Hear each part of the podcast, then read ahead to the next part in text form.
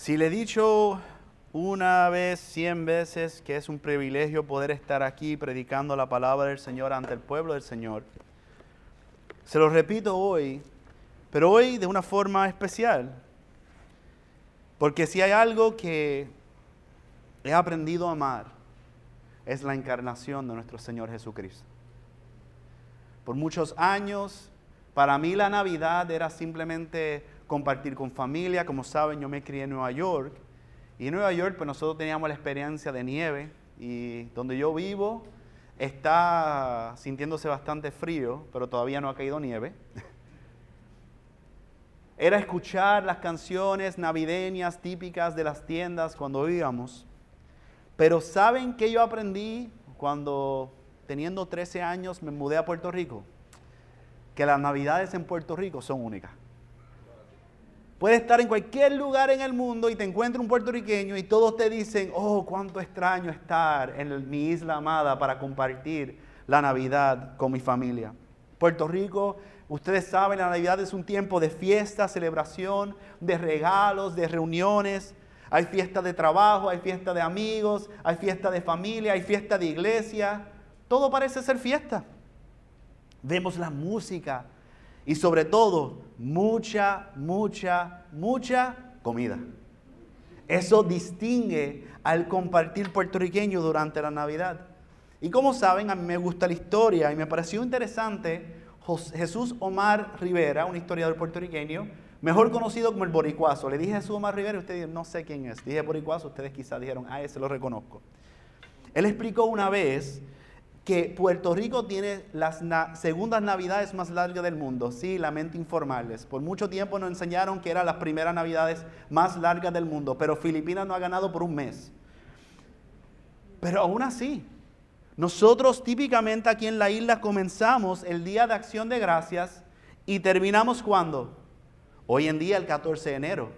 Pero históricamente nuestros tatarabuelos terminaban el 2 de febrero con la celebración de la Candelaria. Todo eso para ellos era la época de Navidad. Así que imagínense, ser un puertorriqueño aquí durante Navidad, estamos hablando de dos, casi tres meses de celebración de Navidad. Y a nosotros, la verdad, nos encanta la fiesta, nos encanta el reír, el cantar. Piensen en la niñez. Para la niñez es toda una experiencia la celebración puertorriqueña. Pero ¿han notado algo que ha faltado en todo lo que yo he dicho?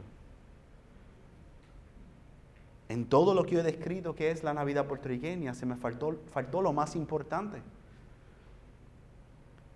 Porque muchos celebran la Navidad, pero han perdido de vista la razón de la Navidad. La razón por la cual nosotros celebramos. Y no son los regalos, no es la comida, no es compartir con familia, no es la música. Es que Cristo Jesús nació. Esa es la razón de nuestra celebración. Jesucristo ha nacido. El verbo fue encarnado. Entonces, hermanos, en estas próximas tres semanas, nosotros como iglesia vamos a estar mirando una pequeña serie de la Navidad. Y vamos a estar de cierta forma respondiendo a esta pregunta. Una pregunta que empezamos a mirar hasta el miércoles para los que estuvieron con nosotros en la clase de nuestro hermano Fernando. Y esta es la pregunta, ¿cómo entonces nos preparamos y celebramos piadosamente la Navidad, el nacimiento de Cristo Jesús? ¿Cómo nosotros tomamos a Dios en cuenta en cómo nosotros celebramos la Navidad y el nacimiento de nuestro Señor? Bueno, si me pueden acompañar en, sus Biblias, en el Evangelio según Lucas, el primer capítulo, verso 67 el compañero de misiones de Pablo, el amado médico Lucas, entendió necesario escribir en orden todos los sucesos. Y nosotros tenemos una hermosa historia que a mí me ha impactado. Entre todos los matrimonios que nosotros vemos en la, historia, en la Biblia, de, de Génesis hasta Apocalipsis, la descripción que nosotros vemos de este matrimonio a mí me impactó. Y ese matrimonio es Zacarías y Elizabeth. Voy a hablar brevemente sobre eso, Pero primero yo quiero que podamos leer el texto que va a ser predicado en esta mañana. Vamos a leer del verso 67 al 75. Vamos a leer, vamos a orar y vamos a pedir la ayuda del Señor en nuestro mensaje de esta mañana. Leemos la palabra del Señor. Y su padre Zacarías fue lleno del Espíritu Santo y profetizó diciendo, bendito sea el Señor, Dios de Israel, porque nos ha visitado y ha efectuado redención para su pueblo, y nos ha levantado un cuerno de salvación en la casa de David su siervo, tal como lo anunció por boca de sus santos profetas desde los tiempos antiguos salvación de nuestros enemigos y de la mano de todos los que nos aborrecen, para mostrar misericordia a nuestros padres y para recordar su santo pacto.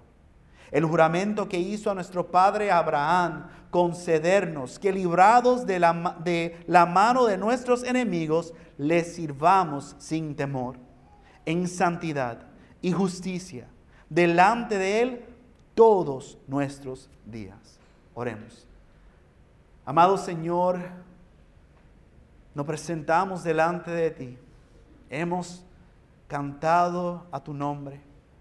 Acabamos de proclamar que tú eres nuestro Señor, nuestro Redentor, nuestra roca. Y ahora, Señor, venimos delante de ti en humildad y reverencia pidiendo, Señor, que puedas hablar a nuestras vidas por medio de tu palabra, que tu Santo Espíritu pueda aplicar tu palabra a nuestros corazones, de que si hay alguien entre nosotros que no ha creído el anuncio del Evangelio, pueda, Padre amado, nacer de nuevo, Señor. Y a mí, Señor, yo pido que tú me ayudes, que en mi debilidad tú puedas ser fuerte, que me puedas ayudar a poder predicar con claridad, Señor, oh Dios, y no decir más de lo que tengo que decir, ni menos, sino que sea tu nombre exaltado.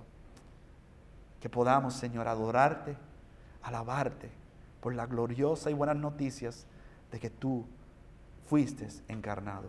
En tu nombre, Jesús, oramos. Amén y amén. ¿Cuál es entonces el contexto de este cántico? Ahora vamos a conocer rápidamente la historia de Zacarías y Elizabeth. Si luego en sus casas toman el tiempo de sentarse a leer el principio de ese primer capítulo, van a conocer que Zacarías era un sacerdote del linaje de Aarón y que estaba casado con Elizabeth, una mujer que también era del linaje de Aarón. Pero mira la descripción que hace de ellos dos, lo que a mí me ha impactado y me ha marcado y que yo realmente he orado y he dicho, Señor, que mi hogar, mi relación con mi esposa podría reflejar esto. Verso 6 del capítulo 1. Ambos eran justos delante de Dios y se conducían intachablemente en todos los, en todos los mandamientos y preceptos del Señor. ¿Saben lo que cuesta tener ese tipo de reputación?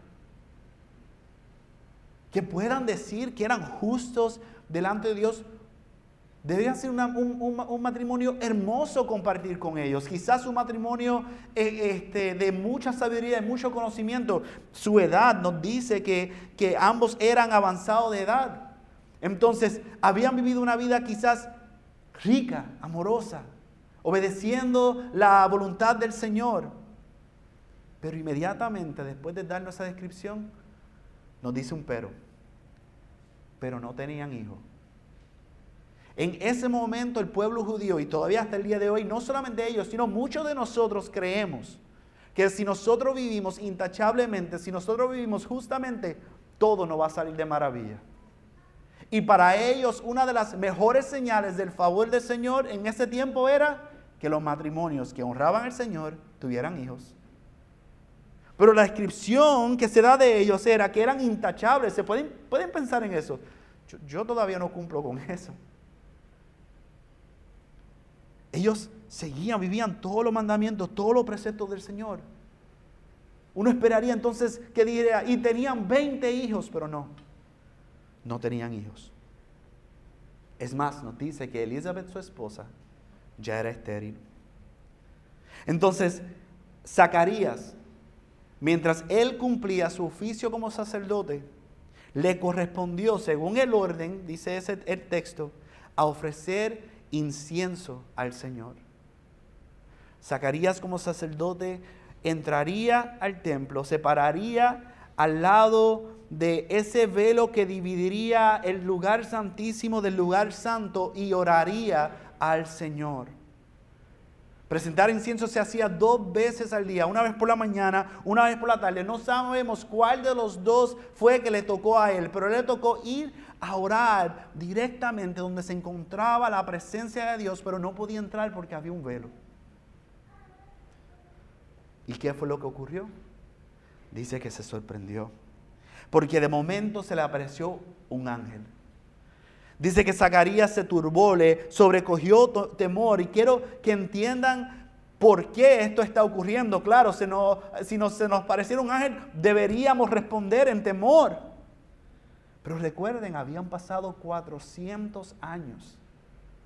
400, por lo menos 400 años de silencio desde la promesa de Dios de enviar a un profeta que prepararía el camino para el Mesías del Señor. Y Dios había hablado y por el ángel le está dejando saber que el tiempo ha llegado.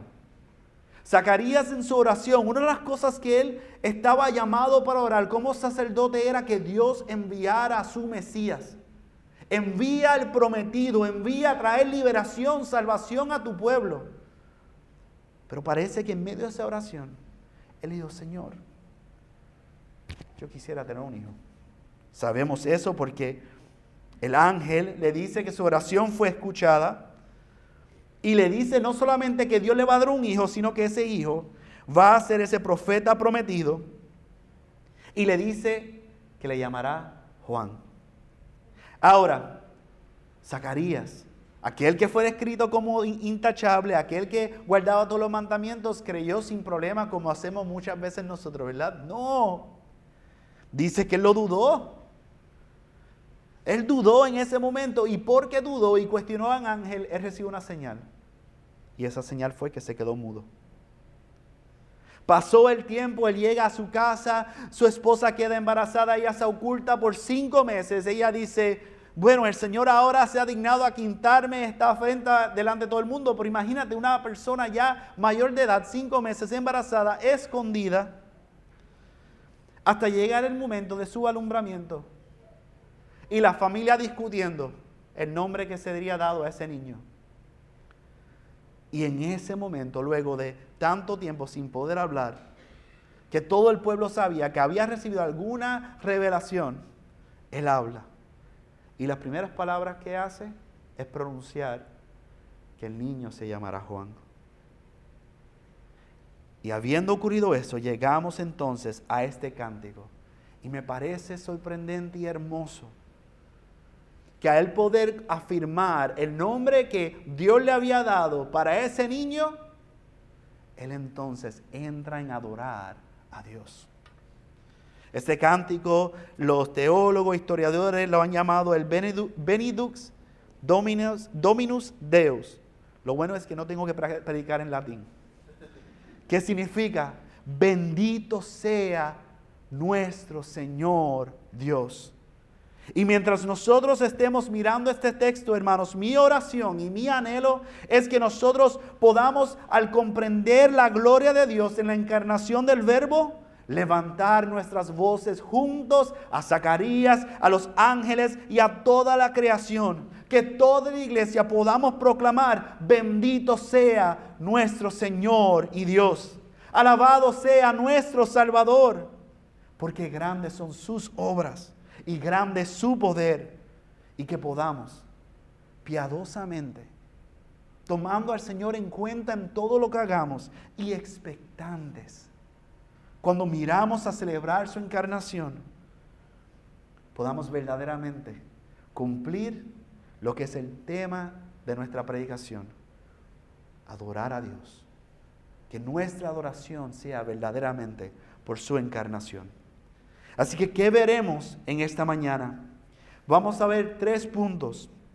El primero, ¿por qué eh, corresponde nuestra adoración por su encarnación? Bueno, primero porque Dios es nuestro poderoso Salvador. Eso lo vamos a ver cuando vemos el verso 67 al 70. Segundo, vamos a ver que Dios muestra misericordia en nuestra redención. Es poderoso para salvarnos y al salvarnos Él está mostrando su misericordia. Y tercero, vamos a ver cómo Dios nos restaura a una comunión que es diaria y eterna con Él. Así que yo les invito a, como le he dicho siempre, que tengan su Biblia ahí presente porque vamos a ir del verso 67 al 75 y mi oración siempre es que sea la palabra del Señor hablando al pueblo del Señor. Así que síganme ahí con el texto.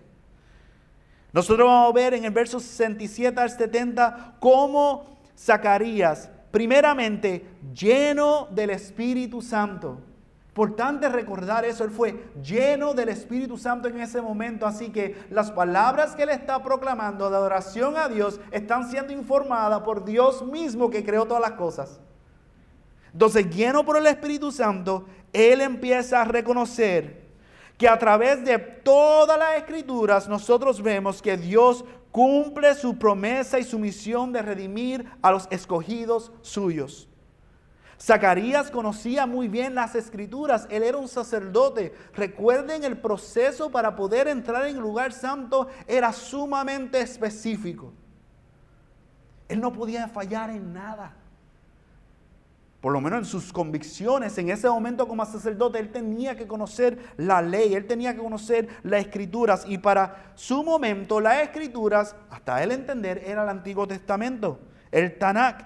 Eso incluía la ley, los profetas y los escritos. Y él conocía muy bien la promesa de Dios. Él conocía que la misión revelada por Dios desde el Antiguo Testamento era que iba a salvar al pueblo, que iba a derrocar a los enemigos y que traería la paz anhelada por el pueblo de Israel. La palabra shalom, que habla de una paz que, que persiste, que es continua, una paz que, es, que es un deleite. Él conocía eso. Entonces vemos cómo empieza a bendecir al Señor y por qué Él empieza en el verso 28 diciendo, bendito sea el Señor Dios de Israel. Primero, porque nos ha visitado y nos ha redimido. Es una visita agradable. Cuando, Él está diciendo, el Señor nos ha visitado, Él está diciendo, no ha visitado para mostrar su favor. Muchas veces nosotros pensamos en Dios solamente como juez, y Él es el juez. Pero en la obra de redención, Él nos visita con favor en Cristo Jesús. Pagando el precio, ¿verdad?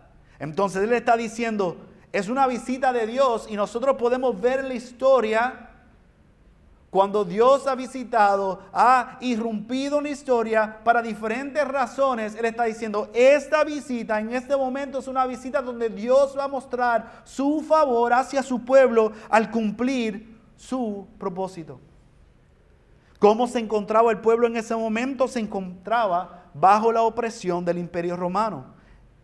Y aún ahí Dios lo iba a visitar y iba a mostrar de que Él es el Dios todopoderoso. Para ayudarnos a entender cuando Zacarías está diciendo estas palabras, el pueblo de Israel, cómo, qué visión ellos tienen de lo que es la manifestación más grande para ellos de la intervención de Dios para redimir. Ellos piensan inmediatamente en el Éxodo. Ellos piensan y hacen la conexión de la liberación de Dios y recuerdan el éxodo. Por eso es que cada año ellos celebraban la Pascua, recordando de esa obra gloriosa y hermosa de redención que Dios hizo cuando Él vino y visitó al pueblo y los redimió del éxodo, de Egipto, y los sacó y los llevó a un lugar prometido. Entonces, él continúa describiendo esa visita como un poderoso salvador, un cuerno de salvación. Dice, no ha levantado un cuerno de salvación. Otra vez, para nosotros, si yo le digo, hermanos, les voy a llevar un cuerno de salvación, ustedes no entienden lo que eso significa porque nosotros no hablamos hoy en día en sí. Pero piensen un momento en un animal como un rinoceronte, un, un toro con cuernos. El punto más fuerte de ese animal es justamente donde está ese cuerno. Él está diciendo que, que Él este, levantará un cuerno de salvación. Él está diciendo, yo voy a mostrar todo mi poder. Lo más poderoso en mi poder, yo lo voy a levantar para poder redimir al pueblo. Yo voy a levantar todo mi poder, toda mi fuerza va a quedar revelada, va a quedar expuesta para todos poder ver.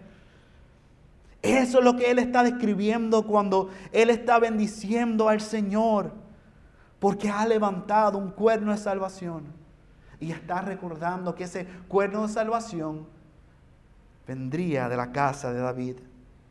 Él está identificando que es el cumplimiento de que, de que Dios enviaría a su Mesías. Jeremías 23:5 nos dice, He aquí vienen días, declara el Señor, en que levantaré a David un renuevo justo, y él reinará como rey, actuará sabiamente y practicará el derecho y la justicia en la tierra. En sus días será salvo Judá e Israel morará seguro. Y este es su nombre por el cual será llamado el Señor justicia nuestra. Esas son gloriosas noticias. Él está eh, anunciando el reinado hermoso y eterno del Señor. Y está diciendo que ese Señor es nuestra justicia, es el Señor mismo que hará la obra justa por nosotros. Es ese cumplimiento de la promesa de levantar ese renuevo de la casa de David. Pero también dice en el verso 70, tal como lo anunció por boca de sus santos profetas desde los tiempos antiguos. Este no es un plan nuevo, este es el plan de redención. Es el plan del Todopoderoso, donde Él está mostrando todo su poder para salvar. Y si nosotros viéramos Isaías 9, 1 al 7, que lo leímos hace unas semanas atrás para iniciar nuestro servicio, recordaríamos las palabras que vemos aún en este Evangelio. El pueblo que andaba en tinieblas ha visto gran luz. A los que habitaban en tierra de sombra de muerte, la luz ha resplandecido sobre ellos. Él está recordando de que la obra que Dios dijo que Él iba a hacer, lo va a llevar a cabo a través de su Mesías enviado y que el Mesías cumpliría todo lo que ya Dios había revelado por medio de sus santos profetas. Cuando nosotros consideramos, porque dice sus santos profetas desde tiempo antiguo, y recordamos que la misión del Señor no comenzó después del Edén, sino que en ese mismo jardín, cuando el hombre pecó y cayó y desobedeció a Dios, nosotros tenemos ese hermoso, ese hermoso verso 15 del capítulo 3, donde comenzamos, comienza a ser revelado a nosotros y comenzamos a ver de que esto no se ha salido de control, Dios prometió en una maldición a esa serpiente, pondré enemistad entre ti y la mujer, y entre tu simiente y su simiente, él te herirá en la cabeza y tú le herirás en el calcañar. Ese, ese hermoso recuerdo, ese protoevangelio, ese anuncio de lo que sería el glorioso evangelio de Jesucristo es lo que Zacarías está anunciando y celebrando aquí. Bendito sea nuestro Señor, porque ha llegado la hora de cumplir lo que tanto nosotros hemos estado esperando. La adoración de Zacarías en este texto, hermanos, está muy bien informada. Él está pensando en la palabra del Señor y está bendiciendo al Señor por sus palabras. Y Zacarías está consciente de que Dios cumplirá lo prometido conforme a su palabra. Pero nos preguntamos, hermanos, ¿y nosotros? ¿Nosotros creemos esto? ¿Creemos que Dios cumplirá lo que Él ha prometido? Nuestra vida da testimonio de que nosotros vivimos creyendo que Dios ha cumplido y cumplirá todas sus promesas. ¿De dónde viene nuestra adoración? ¿Es una adoración de fe? Estamos creyendo que Dios es nuestro poderoso Salvador. Es una adoración informado en la palabra y las promesas de Dios, en su fidelidad. O simplemente repetimos vanas palabras. Palabras que hemos escuchado, que cantamos simplemente. Hermanos, la adoración que nosotros vemos que sale de aquí, de, de Zacarías, venía de un corazón agradecido venía de un corazón que está viendo ante sus ojos no solamente la respuesta a su oración para él tener un hijo, sino a la respuesta a su oración de que, Señor, envía al Mesías. Él está diciendo, Dios, bendito seas tú. Porque este Tú lo has enviado para preparar el camino para que venga tu Mesías. Piensen en eso. Su corazón sumamente agradecido, reconociendo que no era su justicia la que le había permitido lograr eso. No era porque él había sido intachable, sino que había sido porque Dios es el poderoso para salvar. Y aún él siendo, como vimos en el verso 6, considerado intachable, justo, irreprensible, él sabía que la salvación era una obra completamente de Dios y que estaba basada en su gracia y en su misericordia. Y por eso podemos ver en los versos 71 y 72, nuestro próximo punto, que Dios muestra misericordia en nuestra redención. Esos versos leen, salvación de nuestros enemigos y de la mano de todos los que nos aborrecen, para mostrar misericordia a nuestros padres y para recordar su santo pacto. La naturaleza, hermanos, de el hombre pecaminoso es de vivir impíamente. Y si no entienden el significado de eso, yo les animo a que puedan escuchar la clase del miércoles pasado. Y no solamente es vivir impíamente, o sea que no es solamente vivir como si Dios no existiera, es hacerlo justificándose uno mismo. Es decir, yo no soy tan malo como fulano de tal. Yo no he hecho lo que ha hecho esta persona. Yo, yo no soy perfecto, pero yo soy humano y no soy tan malo. Pero para el creyente, nosotros sabemos que la salvación viene no por nuestra justa obra, no por nuestros méritos, sino por la misericordia del Señor. Y Zacarías nos ayuda y nos informa porque él eleva su voz adorando a Dios, quien ha traído a su pueblo salvación de sus enemigos. Ese primer verso 71, donde dice nuevamente, el pueblo de Israel no se encuentra en Egipto, Tampoco se encuentra exiliado, se encuentra en Israel, en la tierra prometida. Se supone que todo está en orden. Se supone que ahí está el templo, Dios está entre nosotros. Se supone que todo está bien, pero ¿qué ocurre? Estando en su tierra, ellos se encuentran bajo opresión. Ellos veían al imperio romano como, algunos lo veían como un instrumento de Dios, aquellos que se beneficiaban, pero en general el pueblo reconocía que este no era el modelo que Dios había establecido cuando Él prometió de que Él reinaría para siempre. Pero hermanos, el problema no era político solamente. El problema no era simplemente una de injusticia social. El problema era del corazón pecaminoso y de la muerte que acompaña el pecado. La salvación necesitaría que el Mesías diera su vida y pagara el precio por nuestros pecados, muriendo por nosotros. Pero el problema, hermanos, es que nosotros también teníamos que nacer de nuevo por fe en aquel.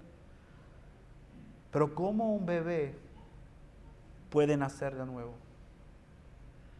Posible.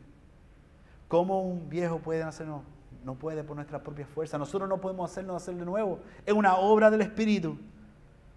Y por eso Él nos libera a sus enemigos, pero nos muestra misericordia. Porque es Él que nos hace nacer de nuevo por su gracia y misericordia. El Salmo 136. Si tienen un salmo que quieren memorizar, yo le, yo le animo que memoricen el Salmo 119, solamente como un reto. A los niños pequeños le enseñan el alfabeto hebreo con ese salmo. Es increíble. El que lo logre me enseña a mí, por favor. Pero el Salmo 136 es un excelente salmo para poder memorizar. Porque es un salmo que se leía y se cantaba antinfonalmente. Y hay una, una parte de ese salmo que se repite constantemente para que no nos olvidemos. Y es esta frase. Porque para siempre es su misericordia. Constantemente estamos recordando por qué. Porque para siempre es su misericordia. La gracia el favor del Señor y su obra de salvación es una obra de gracia y misericordia. ¿Por qué? Porque para siempre es su misericordia. Pero lo vemos también en el Nuevo Testamento, en Efesios 2, 8, 9, cuando somos eh, recordados de la gracia del Señor hacia nosotros. Porque por gracia habéis sido salvados por medio de la fe. Y esto no de vosotros, sino que es don de Dios, un regalo de Dios, no por obras, para que nadie se gloríe.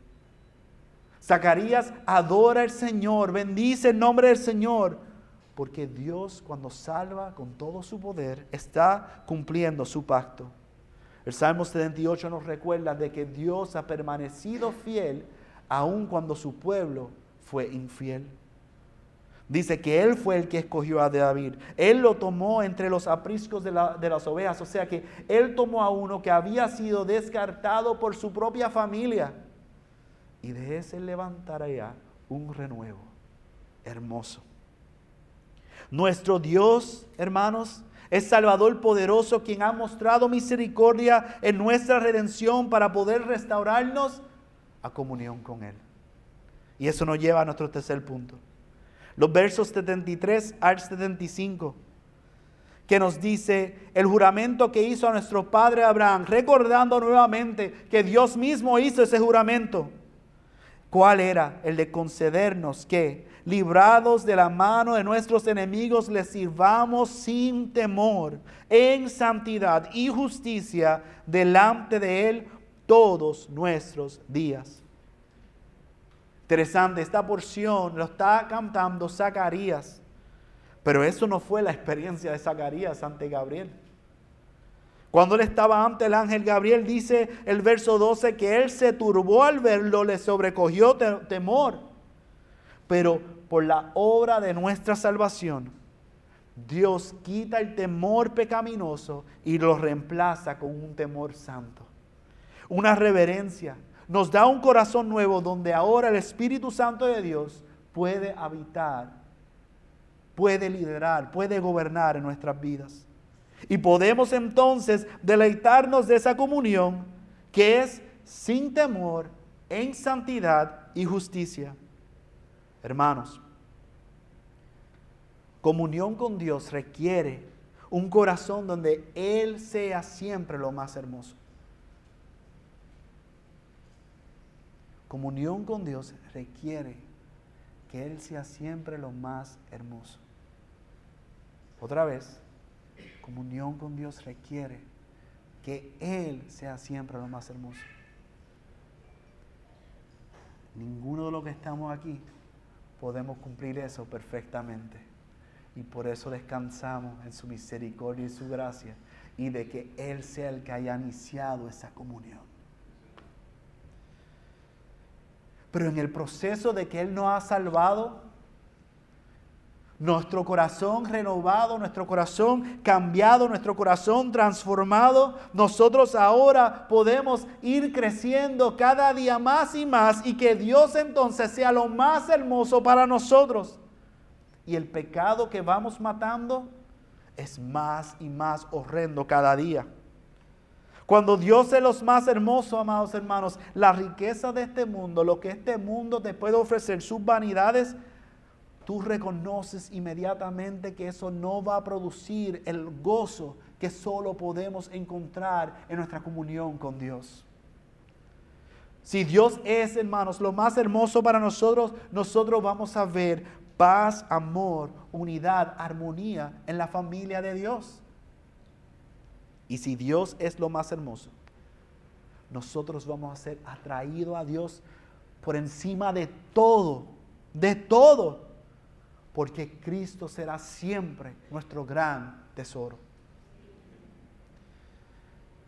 Y esto es algo que nosotros podemos vivir.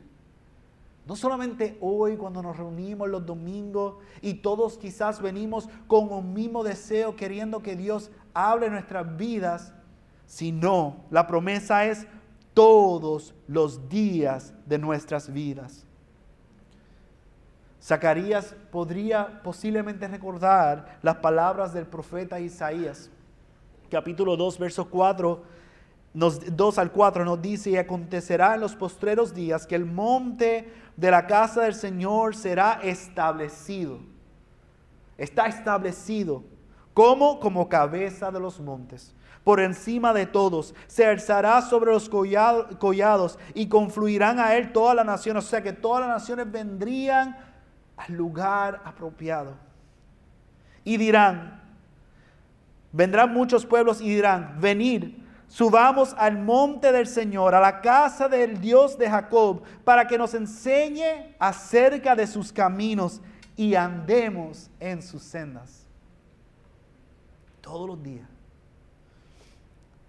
porque de Sión saldrá la ley y de Jerusalén la palabra del Señor.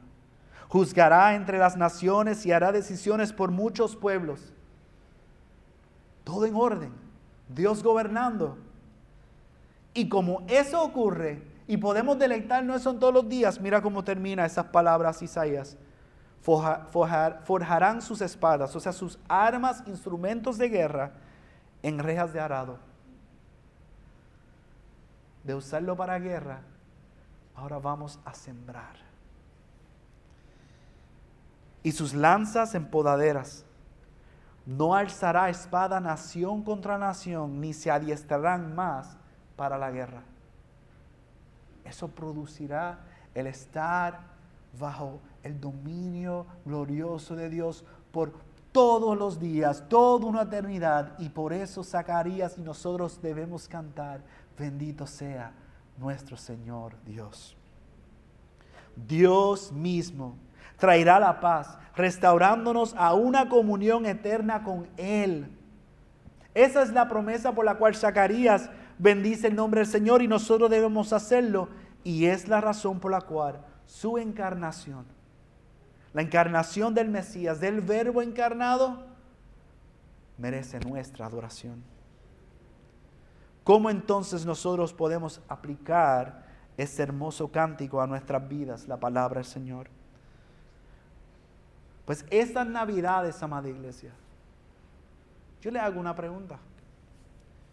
¿Cuál es el verdadero motivo de nuestra celebración esta Navidad? ¿Qué informa nuestra adoración estas Navidades? En el mismo texto nosotros vemos diferentes aplicaciones que les quiero compartir de manera rápida. El texto nos, nos está invitando a que adoremos porque Jesucristo, Dios encarnado, vino para redimir al pueblo. Jesús vino para redimir al pueblo. Él vino para salvar a los pecadores. Y eso lo dice el verso 71, para salvar al pueblo de los enemigos y de los que odian al pueblo para mostrar misericordia a los antepasados, a cumplir su pacto, para que el pueblo sea librado del temor, para que nosotros todos podamos servir a Dios en santidad y en justicia, para que podamos disfrutar de la presencia de Dios todos los días, todos los días, pero también para que, para dar luz a los que viven en tinieblas, para guiar los pasos del pueblo por la senda de la paz. Creyente, si, si acabas de escuchar eso, eso para nosotros son buenas noticias. Esas son las buenas nuevas de salvación. Esta es la razón por la cual nuestra adoración verdaderamente corresponde ante la encarnación del Rey Todopoderoso. Así que les exhorto que nosotros podamos hacer de esta Navidad una gran expectación y celebración en Cristo Jesús. Anunciando a todos de que Dios en Cristo cumplió todas sus promesas. Y como Zacarías podamos proclamar, bendito sea nuestro Dios. Ese debe ser nuestra actitud y nuestro vivir y nuestro deleite. Nosotros tenemos que retomar la Navidad y anunciar de que la razón de la Navidad es que el verbo fue encarnado y tenemos que adorarle. Ese es nuestro, nuestro derecho y nuestro deber. Pero al no creyente entre nosotros es que no escuchará. ¿Cómo celebrarás tú estas Navidades?